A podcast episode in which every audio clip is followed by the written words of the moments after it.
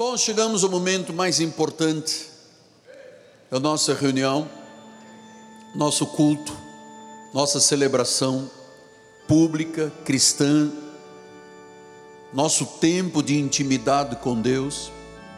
Chegamos ao momento de ouvir a própria voz do Espírito Santo. Vamos abrir a Bíblia Sagrada, por favor. No livro de João, capítulo 3, versículos 11 a 15. Diz assim a palavra do Senhor: Em verdade, em verdade te digo, que nós dizemos o que sabemos e testificamos o que temos visto. Contudo, não aceitais o nosso testemunho. Se tratando de coisas terrenas não me credes, como crereis se vos falar das celestiais? Ora, ninguém subiu ao céu senão aquele que de lá desceu, a saber, o Filho do Homem que está no céu. E do modo porque Moisés levantou serpente no deserto, assim importa que o Filho do Homem seja levantado, para que todo, todo, todo, o que nele crê, tenha vida eterna. O que nele crê, tenha vida eterna. Oremos ao Senhor.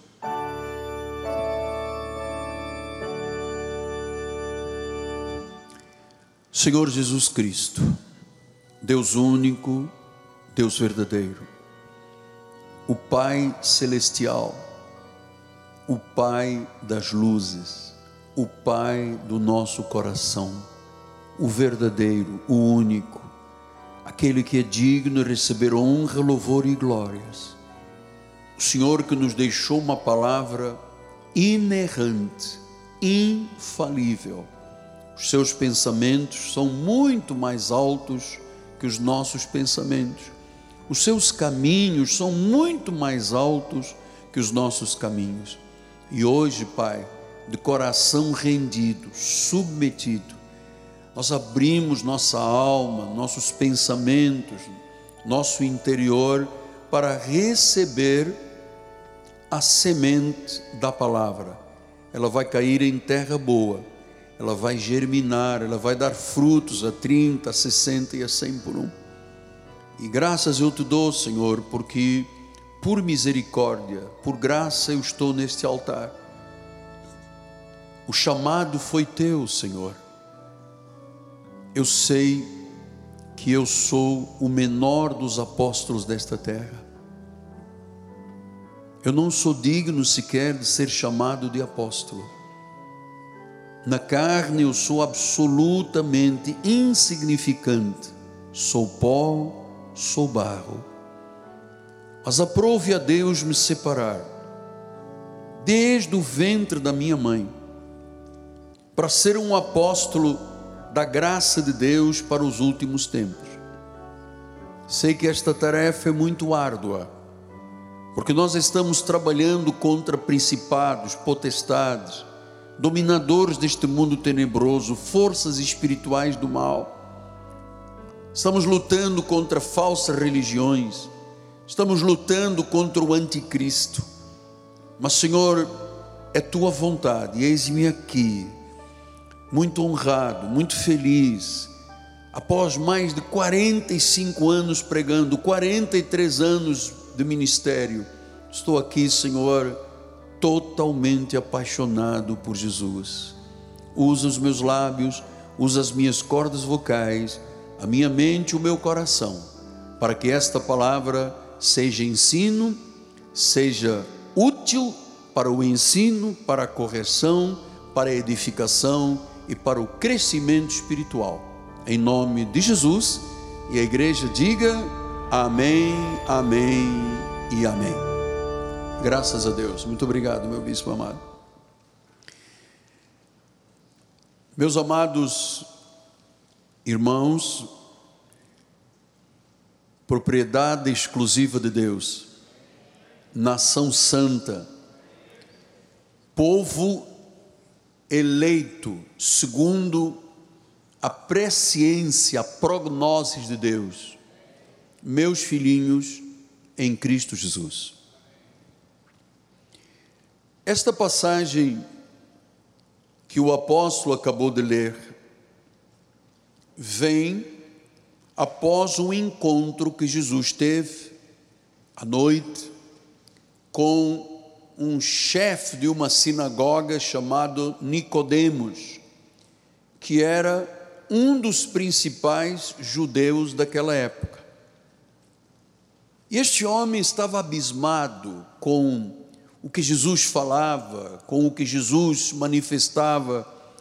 E ele veio procurar Jesus e dizendo: Jesus, é, você só pode ser Deus, porque aquilo que você diz, o que faz, os milagres que acontecem, só pode ser Deus. E ele tem ali um diálogo muito importante com Jesus, pois Jesus começou-lhe a falar sobre nascer de novo, nascer do alto.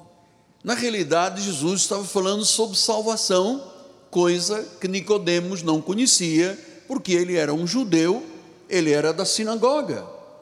Então, Jesus estava mostrando que esta obra do novo nascimento, da salvação, é uma obra que o Senhor faz através do Espírito Santo.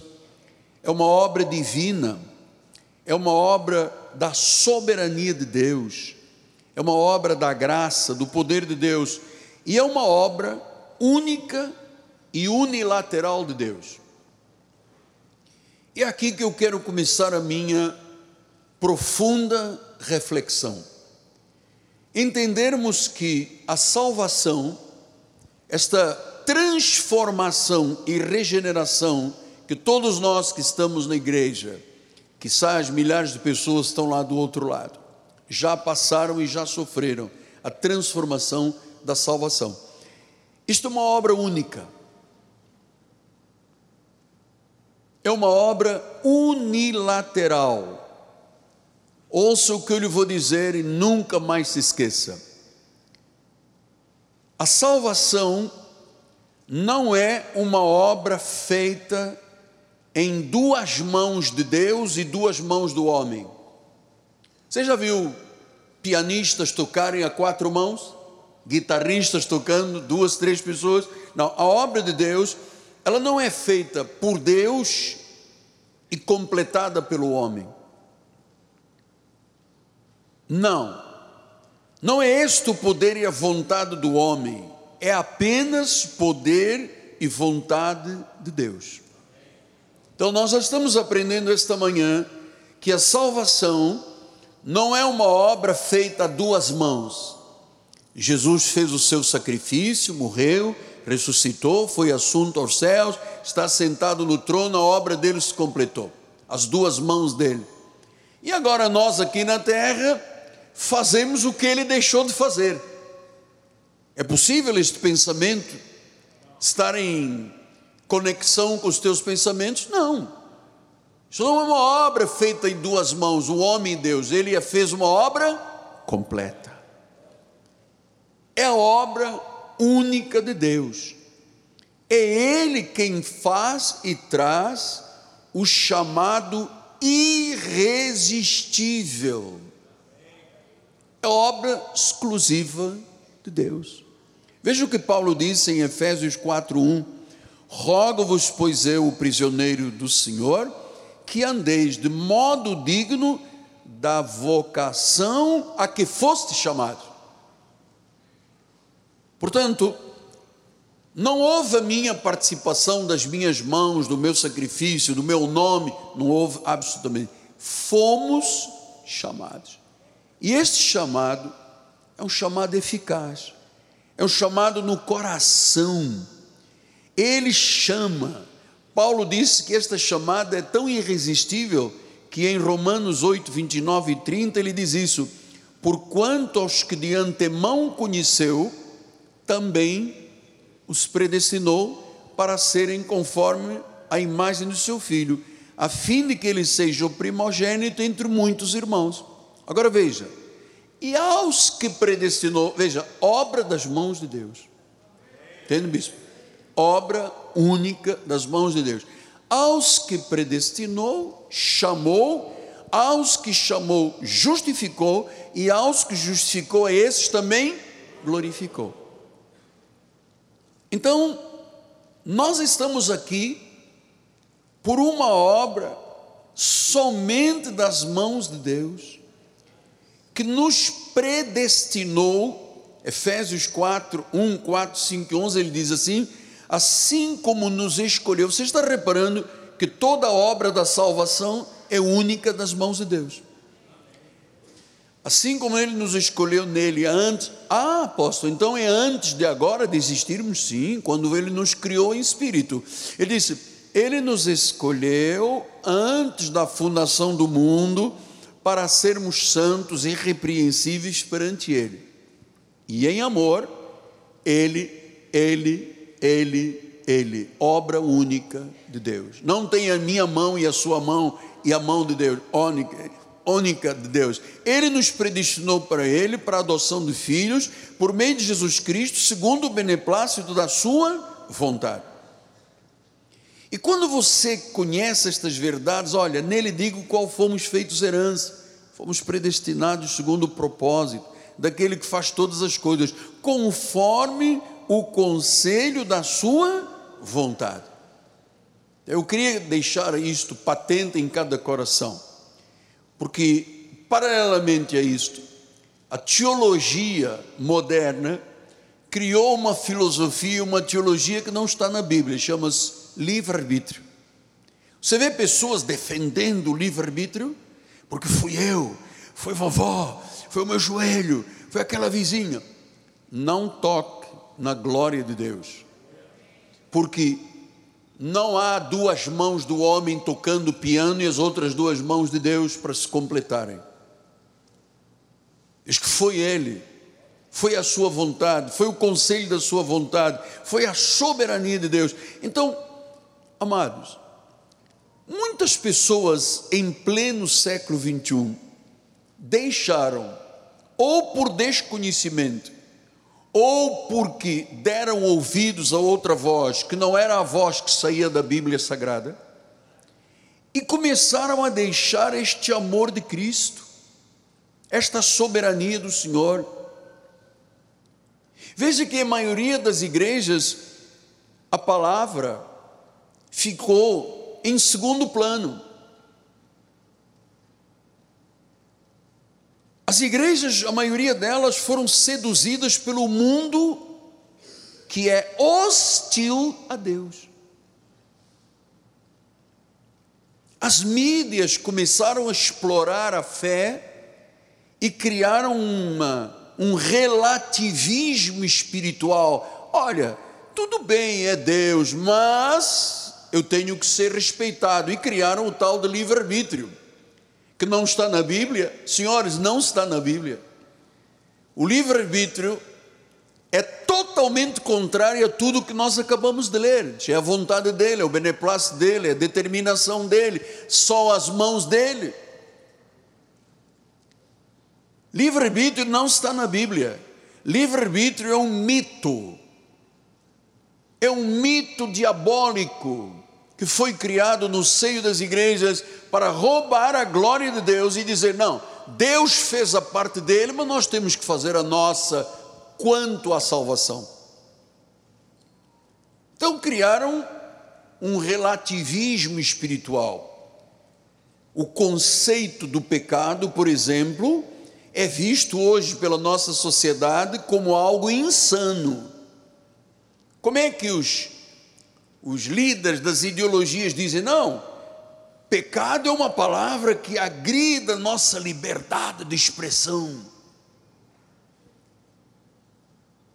E claro, que quando a igreja não tem um posicionamento sólido, firme, as pessoas começam a serem tragados pelos pântanos espirituais começam a interpretar o Evangelho segundo a sua vontade e não segundo a vontade de Deus. E a minha pergunta é: onde nos 66 livros da Bíblia Sagrada você encontra a expressão a soberania do homem? Alguma expressão você encontra? Não. Você encontra a soberania de Deus. E claro, que ele, sendo soberano, ele exige primazia, o primeiro lugar da nossa vida em tudo, especialmente na interpretação da palavra. Se eu não conheço e não acredito na soberania de Deus, se eu não digo que foi só Deus, só as mãos dele a fazer a obra, a minha vida é, é como um edifício que em qualquer momento vai desmoronar. Estou lhe falando a verdade, nós temos hoje mais de 16 milhões de pessoas desviadas do Evangelho, fora os 60% dos crentes que pós-pandemia ainda não voltaram às igrejas no mundo todo. Eu tenho relações com vários ministérios de mega igrejas nos Estados Unidos e eles lutam, estão todos lutando com essa questão. 60% das pessoas por causa da pandemia, colocaram Jesus em segundo plano e a palavra de Deus longe da vida deles. Eu vou lhe dizer: quem não conhece a soberania de Deus, nada na vida tem sentido. Nada. E vou lhe dizer, amado filho na fé, a vida espiritual vai muito além de uma religião, de ritos, de cerimônias, paga o preço. Vai muito além de qualquer sacrifício humano. Vai muito além. É uma vida alinhada com Cristo. É uma vida de dependência com o Senhor. E quando uma pessoa conhece a soberania de Deus e não ousa dizer que é o homem que faz, que tem livre-arbítrio, esta pessoa na realidade está dizendo Senhor, Senhor, e o colocando em primeiro lugar. Vida cristã é algo profundo e sério. Tanto é verdade que Jesus disse: Você quer me seguir? Tome a sua cruz, negue-se, siga-me não é uma coisa que a minha vontade pode prevalecer. Senhor, eu vou fazer se. Não existe isso aqui na vida espiritual. Por isso é que a igreja tradicional deixou Cristo de lado e a palavra dele e começaram a introduzir os apelos do mundo para agradar as pessoas do mundo. Irmãos, a igreja não tem que agradar as pessoas do mundo, a igreja tem que agradar a Deus. A vontade dele é boa, é perfeita e é agradável.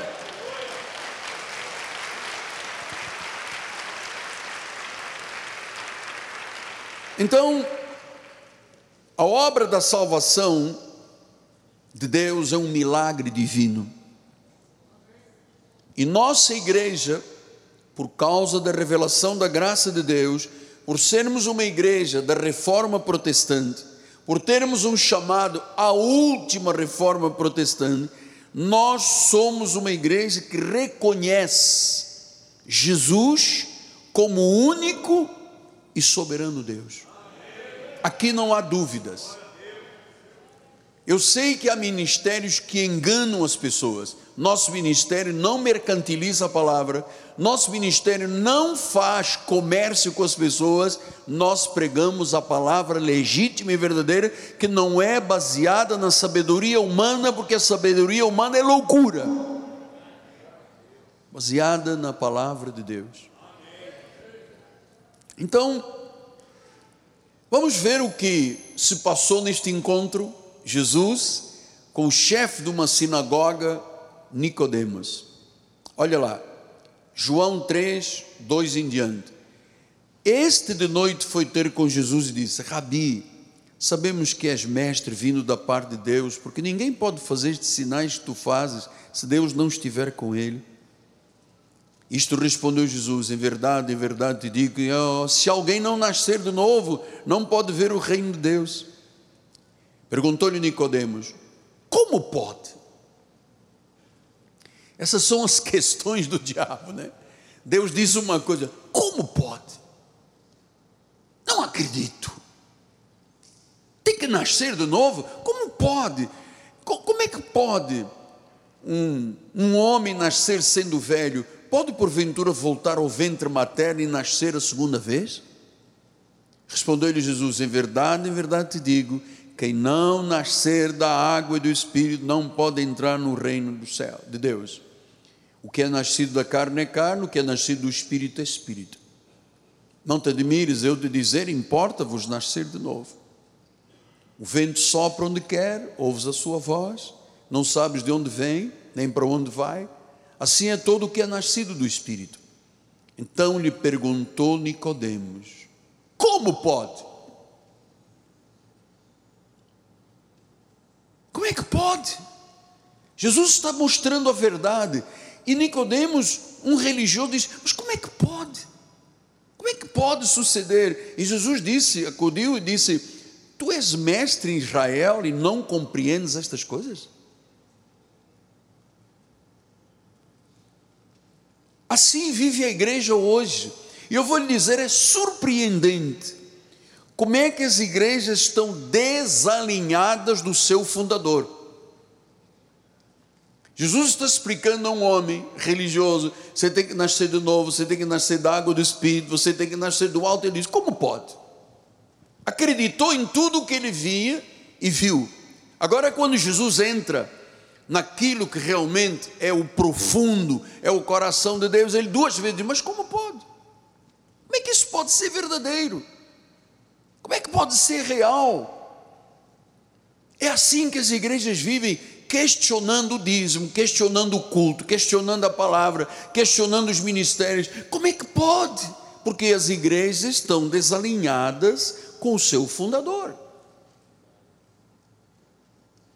Ai de nós aqui neste ministério, ai do pastor da igreja que tentar tocar na glória de Deus.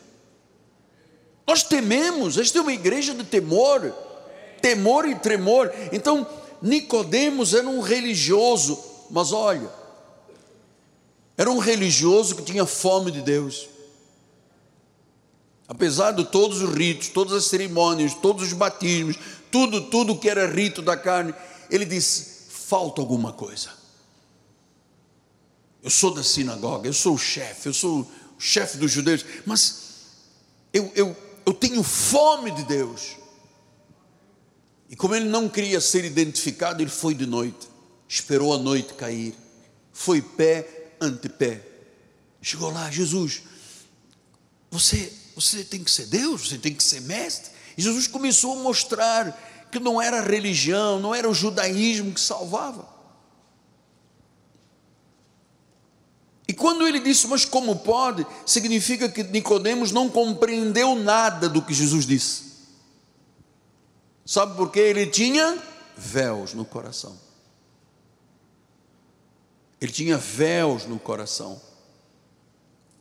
Ele não aceitou a proposta de Jesus porque era ignorante e incrédulo. Era um incrédulo, era um religioso. Ele tinha uma religião defeituosa, herética, apóstata, como dizem os grandes reformistas que eu sigo. Paulo disse que a lei é um ministério de condenação e morte, que a lei não salva. Então Jesus trouxe a verdade a Nicodemos, porque ele só conhecia religião, ele só conhecia ritos, cerimônias, sacrifícios, sábados. Jesus disse: "Não, isso tudo não vale nada, você precisa nascer de novo, você precisa nascer da água do Espírito, você precisa nascer do alto". E ele disse: "Como pode?"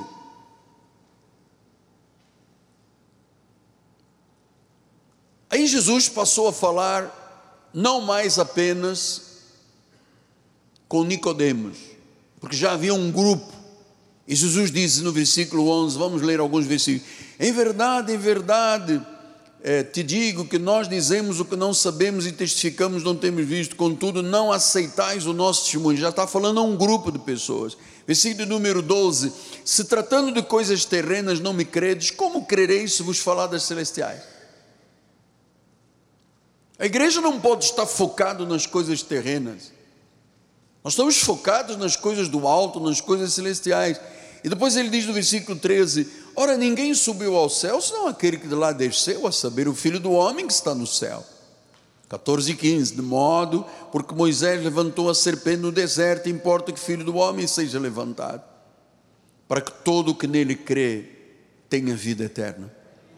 16: Porque Deus amou o mundo de tal maneira que deu o seu Filho unigênito, para que todo o que nele crê não pereça, mas tenha vida eterna. Versículo 18: Quem nele crê não é julgado.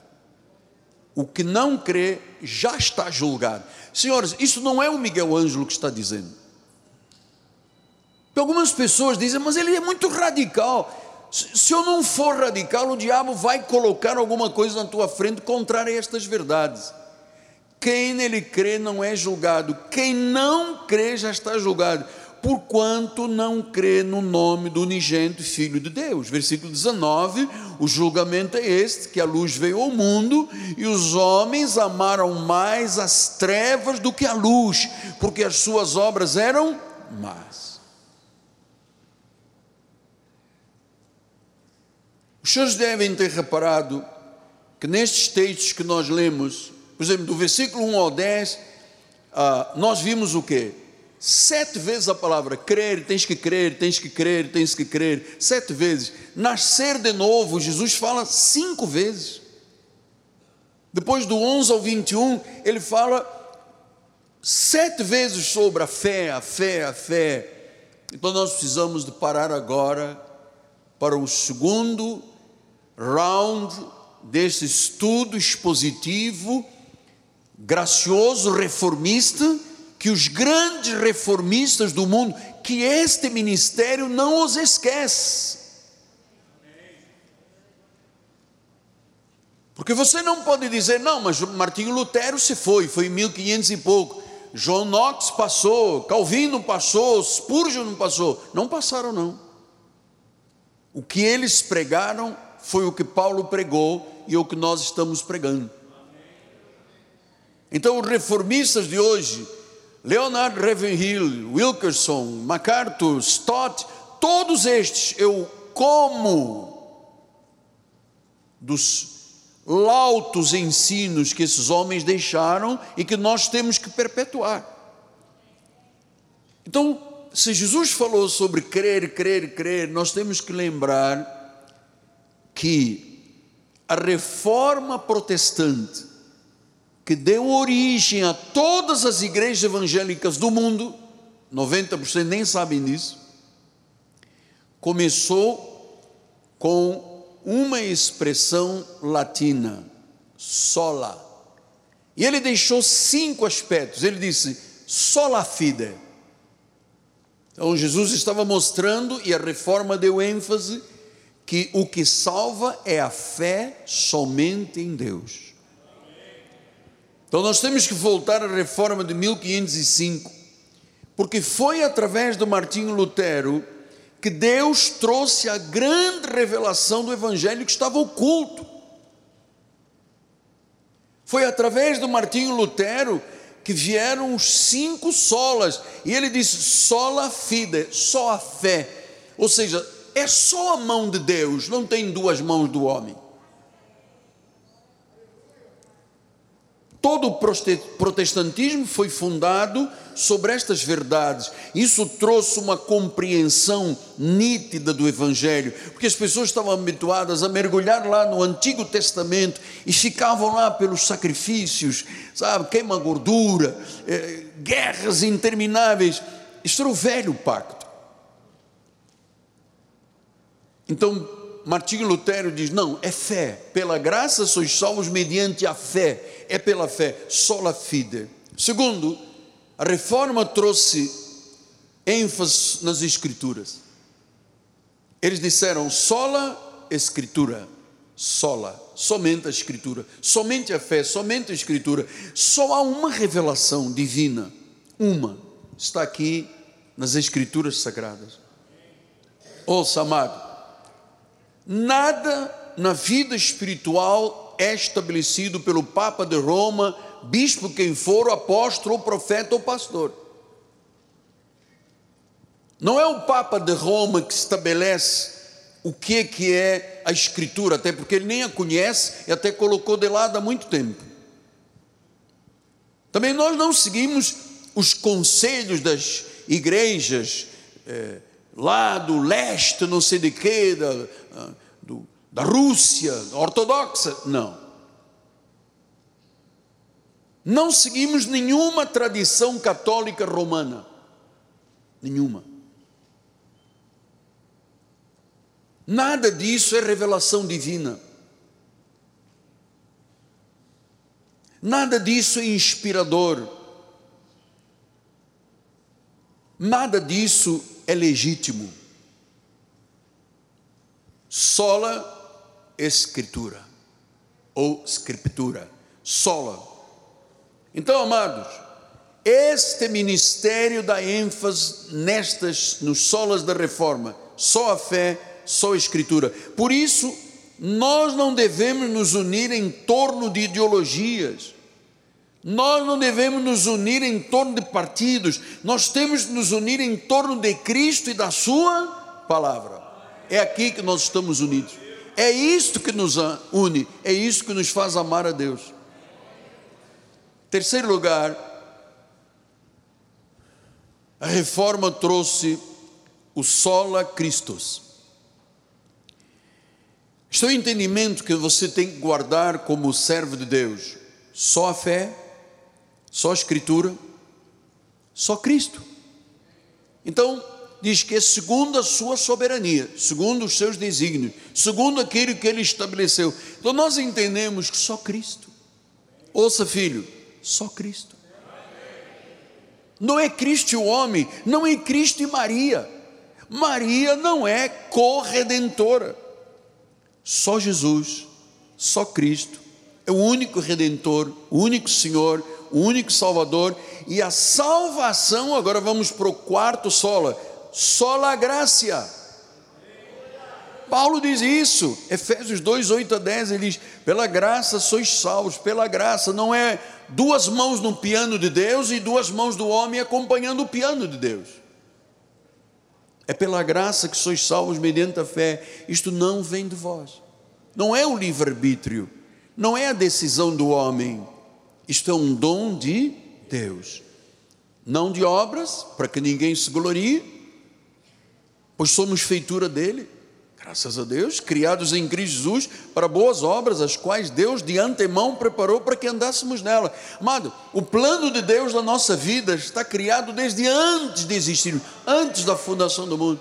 Nada pode falhar nada, zero de possibilidade, nada pode falhar. Ele que tem, sabe quando nós dizemos muitas vezes aqui em todas as igrejas, Deus está no controle, Deus está no controle. Amado, mesmo que aparentemente você olhe o caos da sociedade, diga, mas como é que Deus está no controle com esses problemas? Deus está no controle da nossa vida, Deus está no controle dessa igreja. Só no Cristo.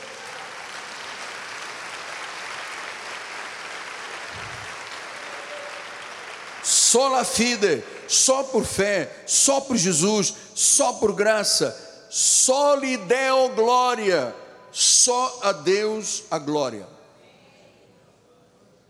Somente. Você não tem aqui uma cruz, porque a cruz é maldita, maldita, a cruz era a maldição cruz maldita, onde os maiores pecadores eram crucificados. Então, nós não temos uma cruz, nós não temos uma imagem, nós não temos uma fotografia de Jesus, que também ninguém tem, mas alguns pintam. Ah, nós entendemos que a glória somente pertence a Deus. Eu me recuso peremptoriamente, doutora, a dar glórias a homens eu jamais beijaria a mão de um homem e diria: Sua santidade. A minha santidade se chama Jesus Cristo. A tua santidade se chama Jesus Cristo. Só lhe deu glória, glória somente a Deus. Por isso, estes cinco solas definem a reforma, são as mensagens reformistas. Isto é grandioso.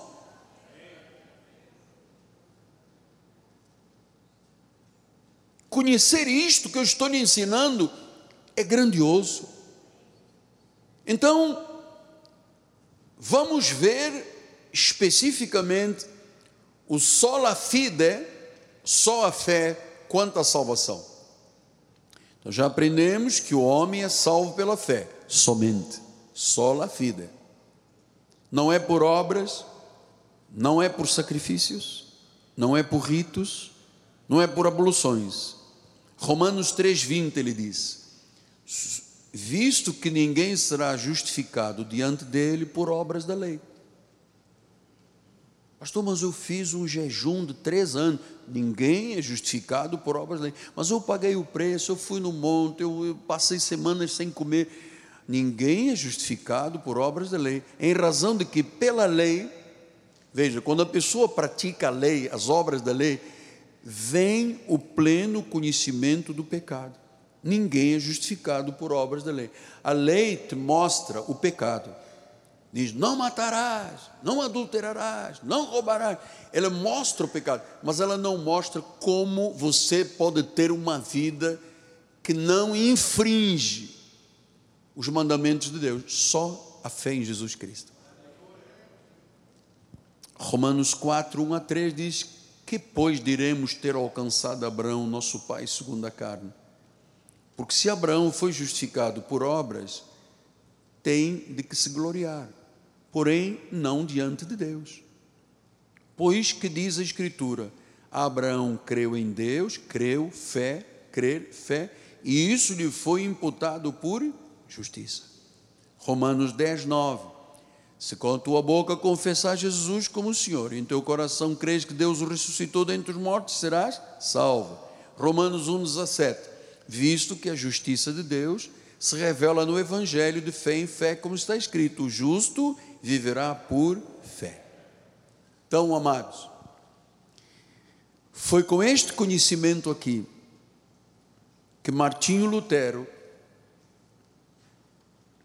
rugiu como leão contra a Igreja Católica, que depois o Papa da época o excluiu e chamou de protestante. Protestar é do latim, quer dizer, a favor do testemunho. Então, Martinho Lutero era a favor do testemunho das cinco solas: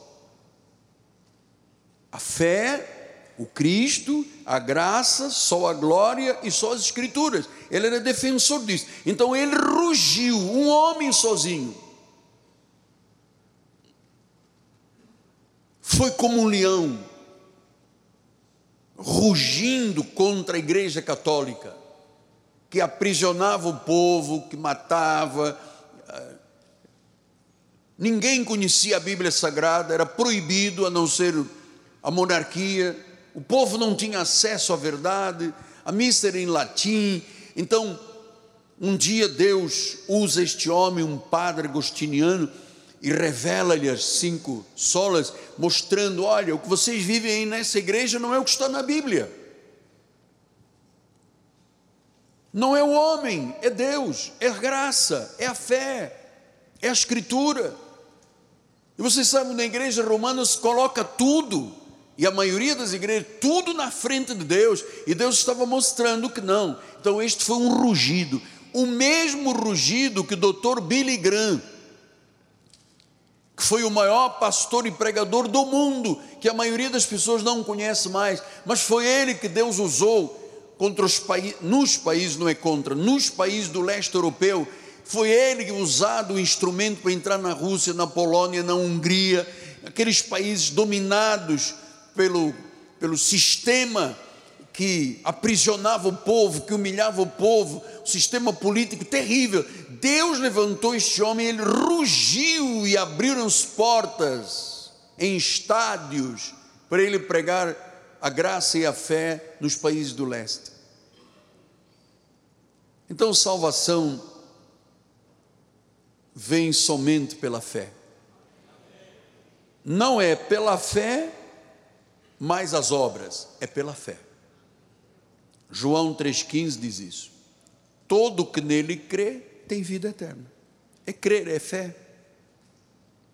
Salvação tem a ver com crer, com fé, fé em Jesus Cristo. Veja o que diz João 20, 31: diz: Estes, porém, foram registrados para que creiais que Jesus, Jesus é o Cristo, é o Filho de Deus, e para que crendo nele você venha a ter vida. Vida. Venha a ter vida. E esta vida é eterna porque quem tem Jesus tem a vida eterna, porque tem perdão de pecados, reconciliação com Deus, esperança na eternidade, para os que creem em Jesus. Então significa que salvação é obra divina, não depende do homem, não é um piano com quatro mãos. Então, o que eu lhe estou passando esta manhã chama-se doutrina da soberania de Deus. Pastor, o senhor leu há pouco que há pessoas que não creem. Então, se não crê, já está condenado, já está julgado, é culpado, é punido. Então, nós temos que crer no Senhor Jesus Cristo, porque se eu penso que a vida não é somente o tempo que estamos aqui na carne, porque veja uma coisa, amado. Se a vida seria uma injustiça, uma baita de uma injustiça, se a nossa vida fosse esse tempo que aqui passamos, você passa 80, 90, 100 anos, é nada. Em relação à eternidade, é nada.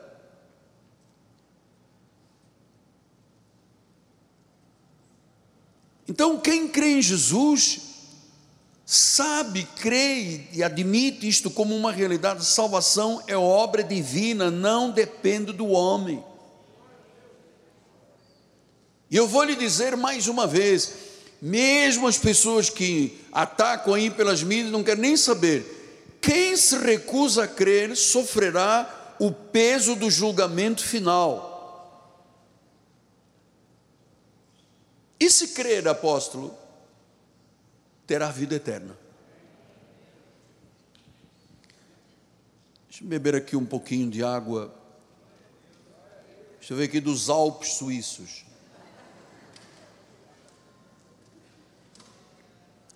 O apóstolo está podendo, até bebe água dos Alpes suíços. Próximo culto vai ser Perrier.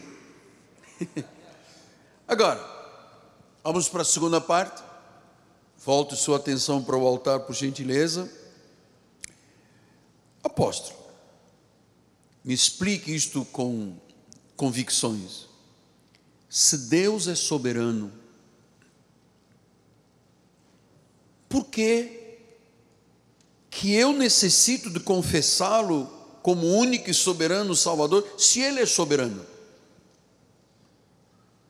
O senhor acabou de dizer que a salvação é uma obra exclusiva de Deus. Por que razão eu tenho esta responsabilidade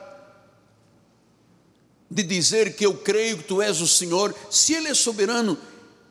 Este passo não seria desnecessário? Se é obra exclusiva de Deus, Ele já poderia dizer: Você é salvo. Por que, que Ele espera a minha confissão? Por que, que eu sou responsável por crer? Porque diz que quem crê é salvo, quem não crê já está condenado. Por que, que ele, sendo soberano, precisa da minha crença, da minha confissão? Romanos 9, 19 diz assim: Tu, porém, me dirás de que se queixa ele ainda. Quem jamais resistiu à sua vontade? Quem és tu, homem, para discutir-se com Deus?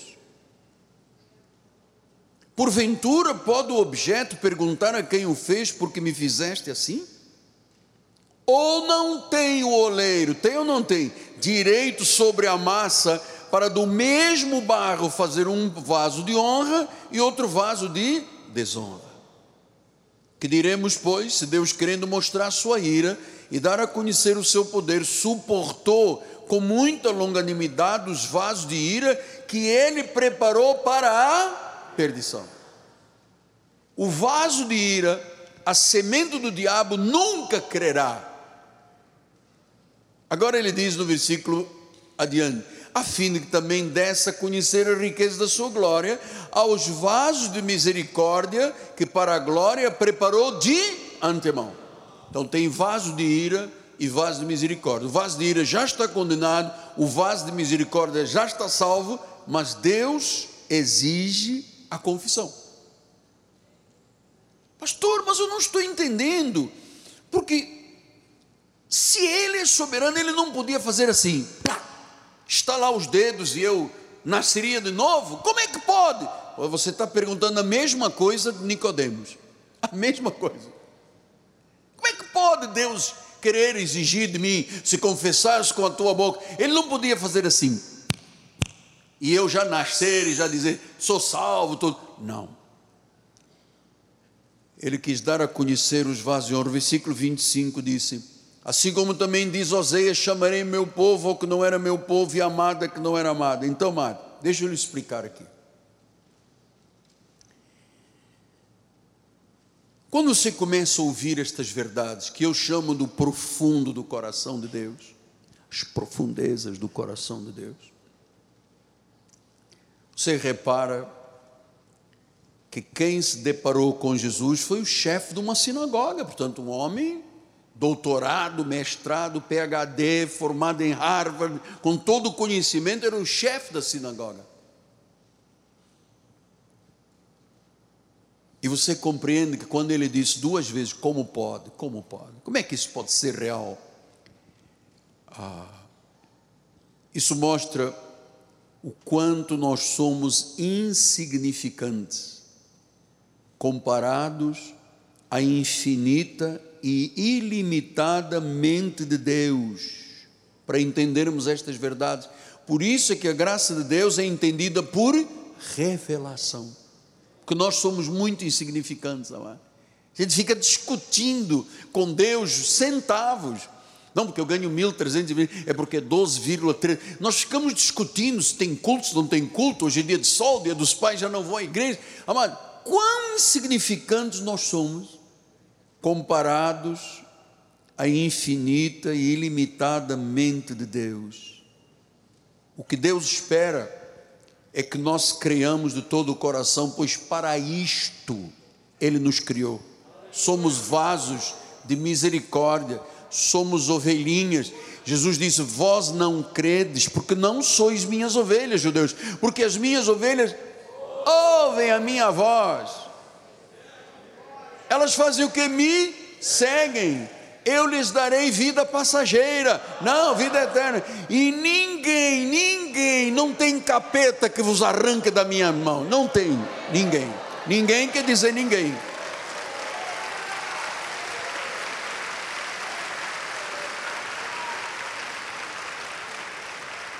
Quem é que pode te arrancar das mãos de Jesus?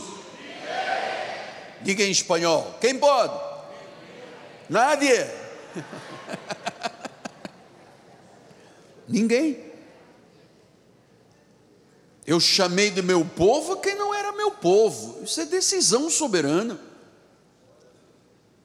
Deus tem sua vontade. Ele fará toda a sua vontade. Olha, amado, o que ele desejar vai fazer o que Ele planejou para a tua vida vai acontecer. A vontade de Deus não pode ser frustrada.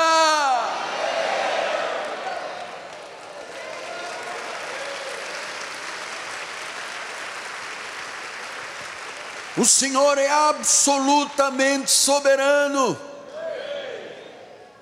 Pastor, mas eu, eu, amado Deus é soberano, Ele é irresistível, Ele é, sobre, Ele é despotes, da palavra grega, Ele faz como quer, com quem quer, quando quer, em qualquer ocasião. O indivíduo pode estar no profundo do abismo, no fundo do poço, no lamaçal da tremedal da perdição, na droga, na, cheirando, injetando, prostituindo, beberrão, mentiroso. Se Ele é ovelha, amado Aleluia! Se ele é ovelha, ele pode dizer: Não, mas eu nasci católico, vou morrer católico. Eu também dizia isso, amado. E eu iria para o inferno se eu ficasse com esse viés. Deus tem a sua vontade, Ele é boa. Continua comigo, Ele é boa, é. E é a vontade dEle. Por isso é que eu às vezes ponho a pensar, mas meu Deus, mas como é que eu sou um apóstolo? Foi determinação de Deus. Como é que você está aqui hoje de manhã? Você que está lá do outro lado assistindo pela Com Brasil. Isso são planos de Deus. Amado, o que Deus planejou para a tua vida é bem, é bom, é para te dar realmente o que deseja o teu coração, tenha fé neste Deus maravilhoso. Ele é absolutamente soberano. Você sabe que ele faz os seus propósitos acontecerem. Os propósitos chamam-se os planos, os desígnios. Olha, você conhece este versículo de cabeça, olha lá. Jeremias 29, 11.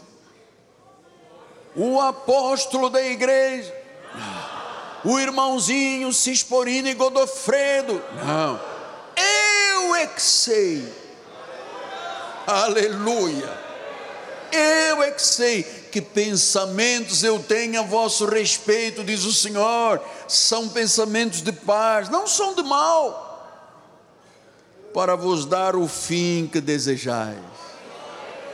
O fim que nós desejamos é o inferno, é? É a doença, a enfermidade, é o caos, é a crise, são as dívidas, são. Não. O fim de Deus sempre é bom, perfeito e agradável.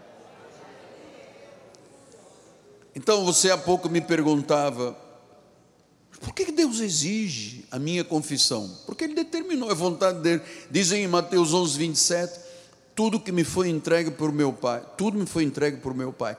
Ninguém conhece o Filho senão o Pai. Ninguém conhece o Pai senão o Filho e aquele a quem o Filho quiser. Portanto, se você está aqui convicto, solidamente convicto, foi porque Deus te revelou alguma coisa. Ai, das mãos de Jesus ninguém pode te arrancar. Só conhece Jesus quem ele quiser revelar. João 6,35 disse: Declarou-lhe Jesus: Eu sou o pão da vida, o que vem a mim jamais terá fome, e o que crê em mim jamais terá sede. O que vem a mim, vem porque ele o traz. 36 e 37. Porém, eu já vos disse que, embora me tenhais visto, não credes. Todo aquele que o Pai me dá, esse virá a mim. Tem que vir. Oi, eu estava num leito de doença, de enfermidade, dois anos em camas de hospitais, amados, 20 cirurgias, placas, parafusos, haste metal, está tudo aqui. Tudo aquilo que o Pai me dá, esse virá a mim, e o que vem a mim, de modo nenhum lançarei fora. Não vai para a perdição, não vai para o inferno. Versículo número 40 diz: De fato, a vontade do meu Pai, que todo homem que vir o Filho e nele crer tenha vida eterna, e eu ressuscitarei no último dia.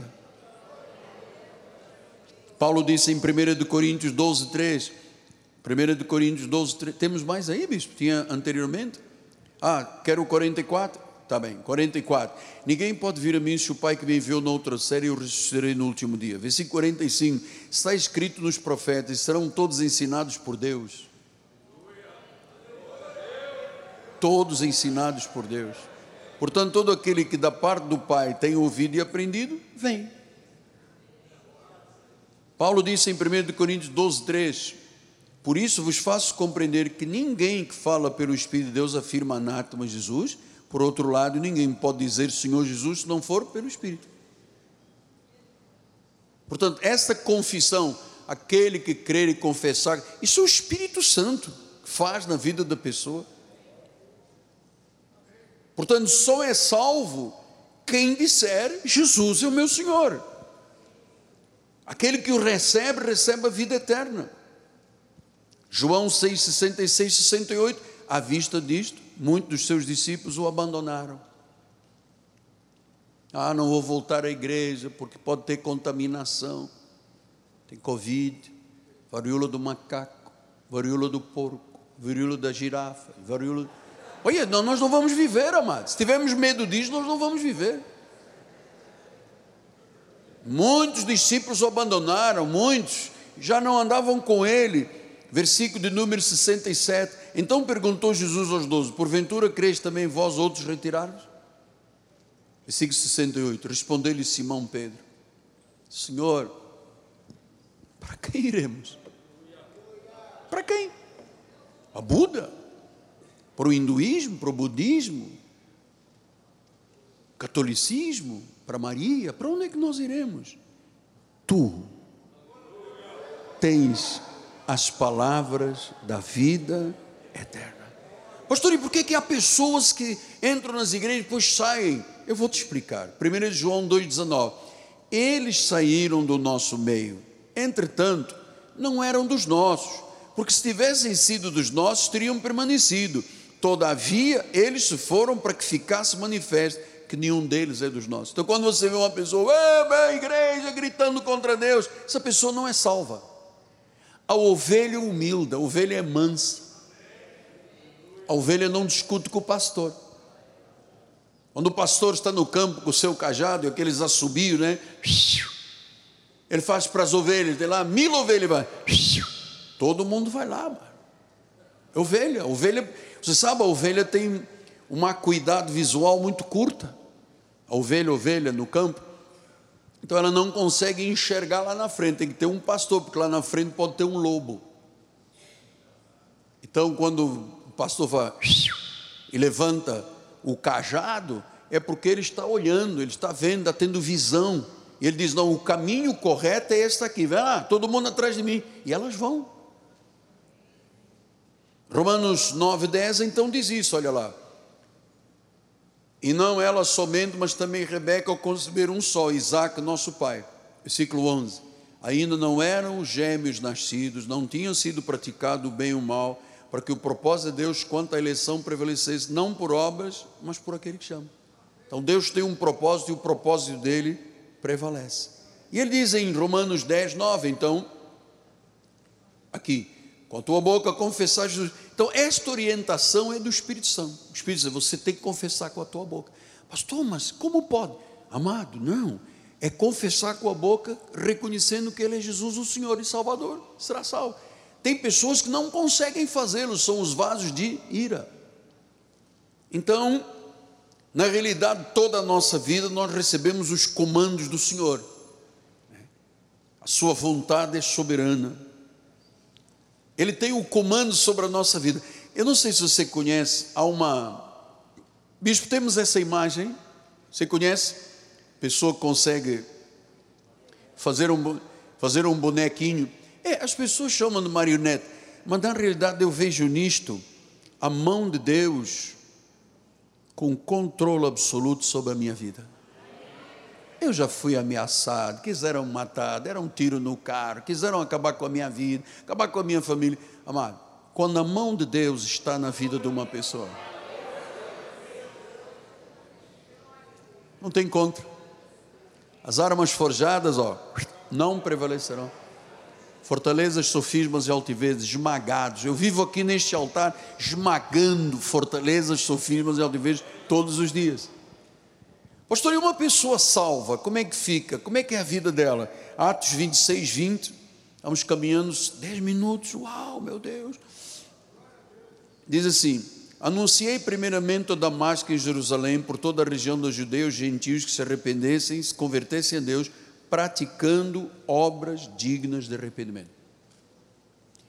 Então, o sinal de que uma pessoa é salva é que as obras da sua vida, que ele preparou de antemão, obras boas, começam a ser evidenciadas. Eu não sou salvo para ficar em casa, jogando PlayStation.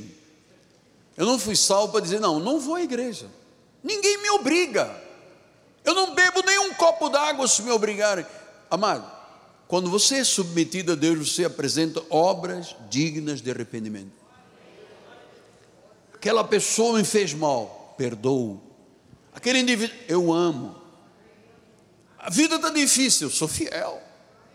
Não, mas está chovendo, eu vou à igreja.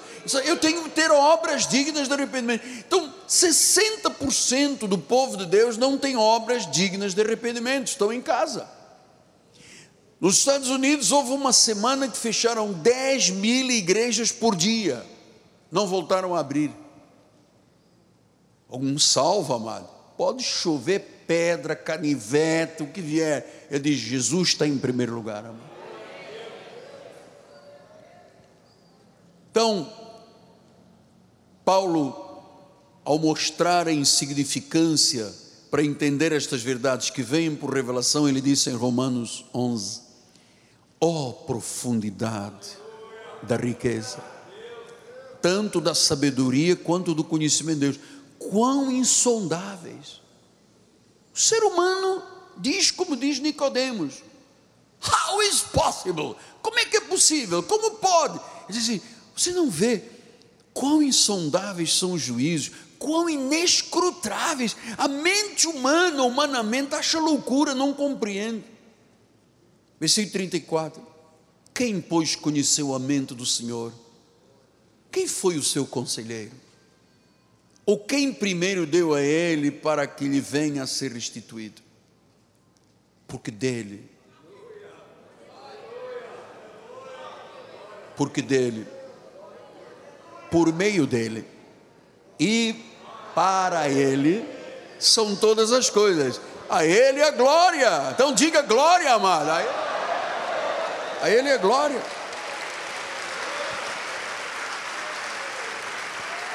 A Ele são todas as coisas. A Ele a glória eternamente. Então, amado, tenho três minutos. Que obra maravilhosa de regeneração, de chamada, de escolha, de predestinação, tudo segundo os seus desígnios e segundo a sua vontade. Tudo. Eu creio na soberania de Deus. É minha responsabilidade crer, sim. Quem crê não perecerá, tem a vida eterna. Então, esta manhã, nós honramos, nós adoramos, nós amamos, nós exaltamos, nós engrandecemos, nós magnificamos, porque de Deus para Deus e através de Deus são todas as coisas, e a Ele, somente a Ele, a glória eterna. Eu queria terminar com uma expressão do autor russo Dostoiévski, Dostoiévski, olha russo, hein?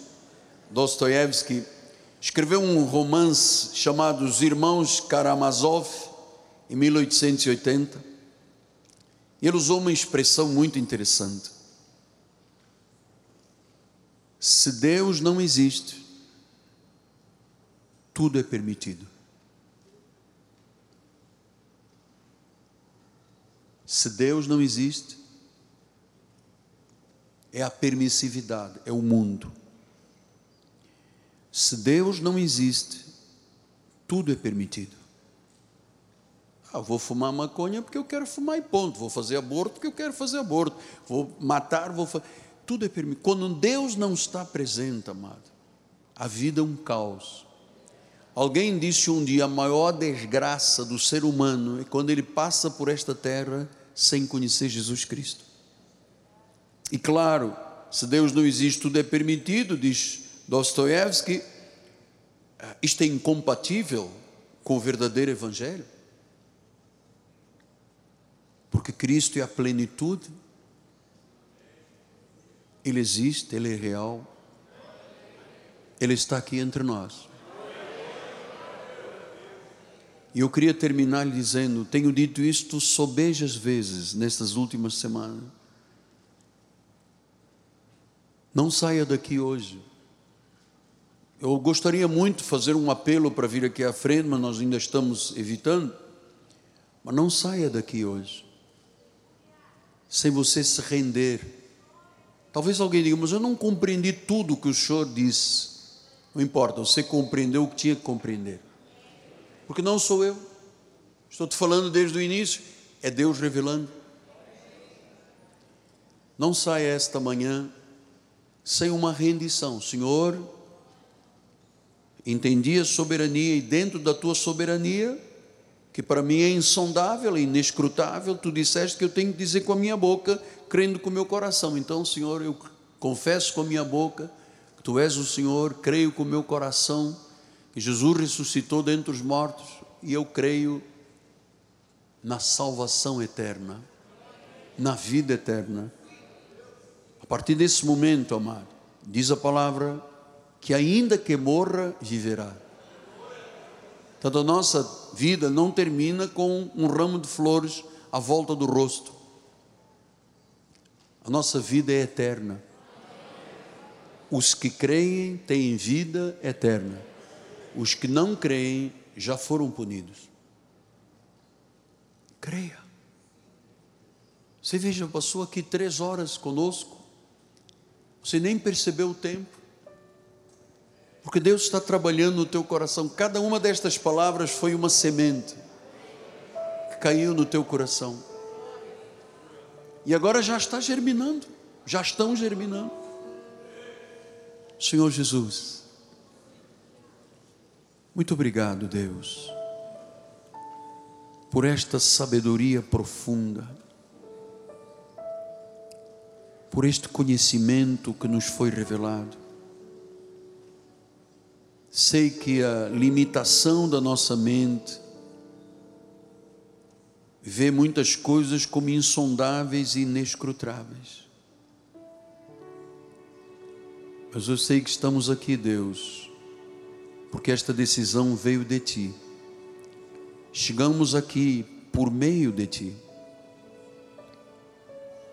E para a eternidade, por Ti, viveremos. E contigo viveremos.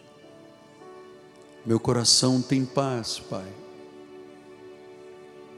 Porque eu estou cuidando das ovelhas que não me pertencem compradas pelo teu sangue, Pai. Teu sacrifício naquela cruz, o teu sacrifício eterno, o teu sangue derramado, a tua soberania revelada, fazem com que nos tornemos não apenas cidadãos deste país ou de onde estamos sendo ouvidos, mas cidadãos lá do alto, que um dia ouvirão a sétima trombeta tocar e com ele seremos levados e reinaremos eternamente diante do trono. Graças, Pai. Graças a Deus. Diga graças a Deus. Graças a Deus. Você recebeu a palavra? Então vamos exaltá-lo com lindo aplauso em nome de Jesus. Aleluia.